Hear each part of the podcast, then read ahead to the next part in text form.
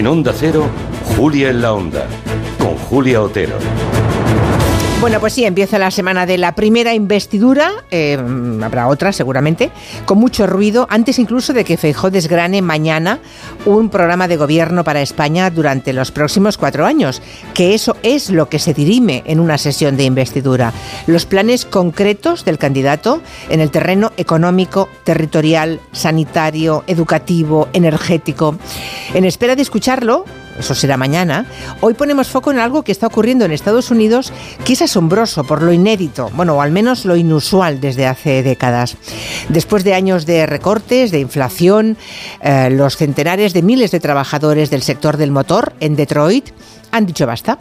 Los beneficios récord que han tenido en la última década los gigantes del automóvil, o sea, Stellantis, General Motors y Ford, no solo no han significado mejoras salariales para los trabajadores, sino que estos han perdido, eso dicen, la condición de clase media en un país azotado por la inflación. Ya son casi una clase precaria en este momento.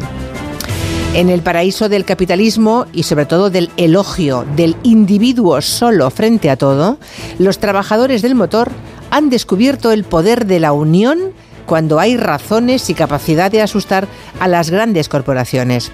Un movimiento colectivo y sindical en el corazón de América en tiempos revueltos, nada más y nada menos. ¿Recuerdan a Joe Biden pidiendo a los empresarios que pagasen más? Pay them more, dijo.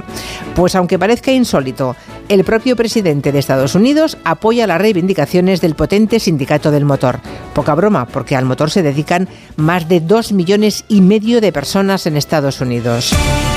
Esa huelga, que se califica de histórica, es un buen tema de debate para nuestro tiempo de gabinete.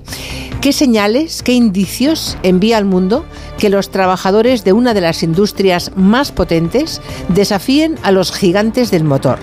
Lo debatiremos con Juan Manuel de Prada, Julián Casanova, que ha estado un año precisamente muy cerca de Detroit, trabajando en la universidad, y Carolina Vescanza.